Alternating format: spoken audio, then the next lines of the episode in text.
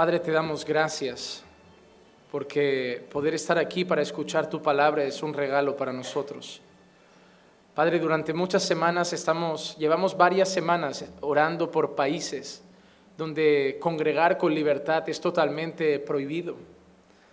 Llevamos varias semanas orando por lugares como Somalia, lugares como Corea del Norte, lugares como Afganistán.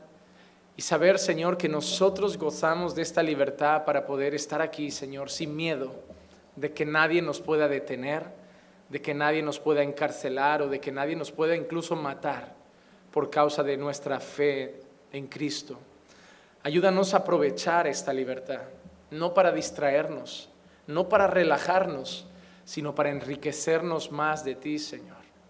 Llénanos esta tarde de tu palabra. Que lo que aprendamos hoy nos sirva, Señor, para nuestro día a día.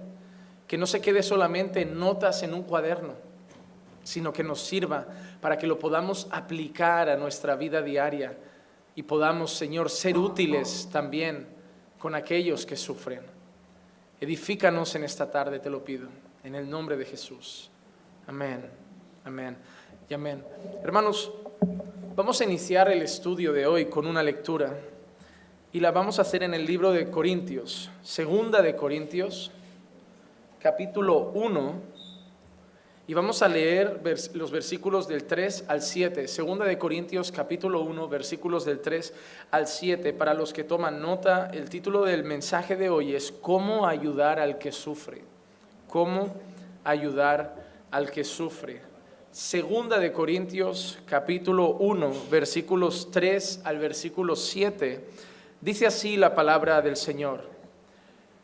Bendito sea el Dios y Padre de nuestro Señor Jesucristo, Padre de misericordias y Dios de toda consolación, el cual nos consuela en toda tribulación nuestra, para que nosotros podamos consolar a los que están en cualquier aflicción con el consuelo con que nosotros mismos somos consolados por Dios.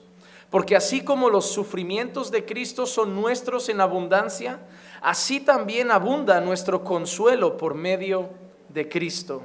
Pero si somos atribulados, es para vuestro consuelo y salvación. O si somos consolados, es para vuestro consuelo, que obra al soportar las mismas aflicciones que nosotros también sufrimos. Y nuestra esperanza respecto de vosotros está firmemente establecida sabiendo que como sois copartícipes de los sufrimientos, así también lo sois de la consolación. Las dos palabras que Pablo más menciona en estos versículos son palabras opuestas, sufrimiento y consuelo. Pero Pablo las pone totalmente juntas en cada uno de los versículos que ha recitado. Pablo está enseñando que de la misma manera que sufrimos por Cristo, de la misma forma también somos consolados por Cristo. De la misma manera que hay sufrimientos en el Señor, también hay consuelo en el Señor.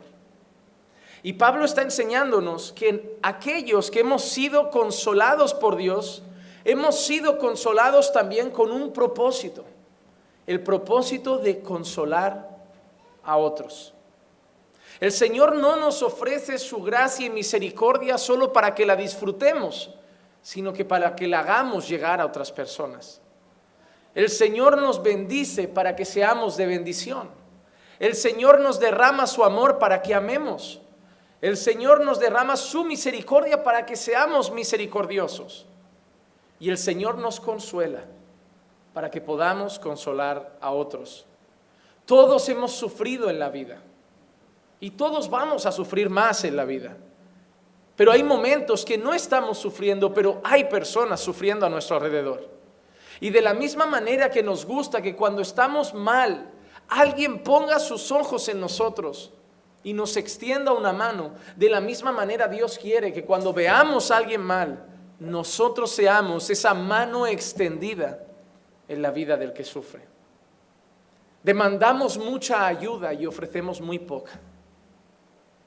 Demandamos mucha misericordia, y somos muy poco misericordiosos.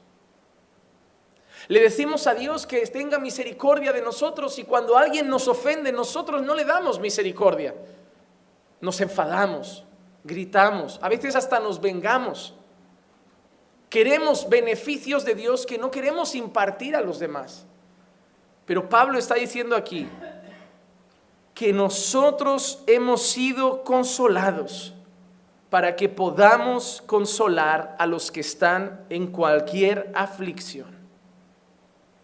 Hermano, como creyentes no podemos andar indiferentes a los dolores del mundo.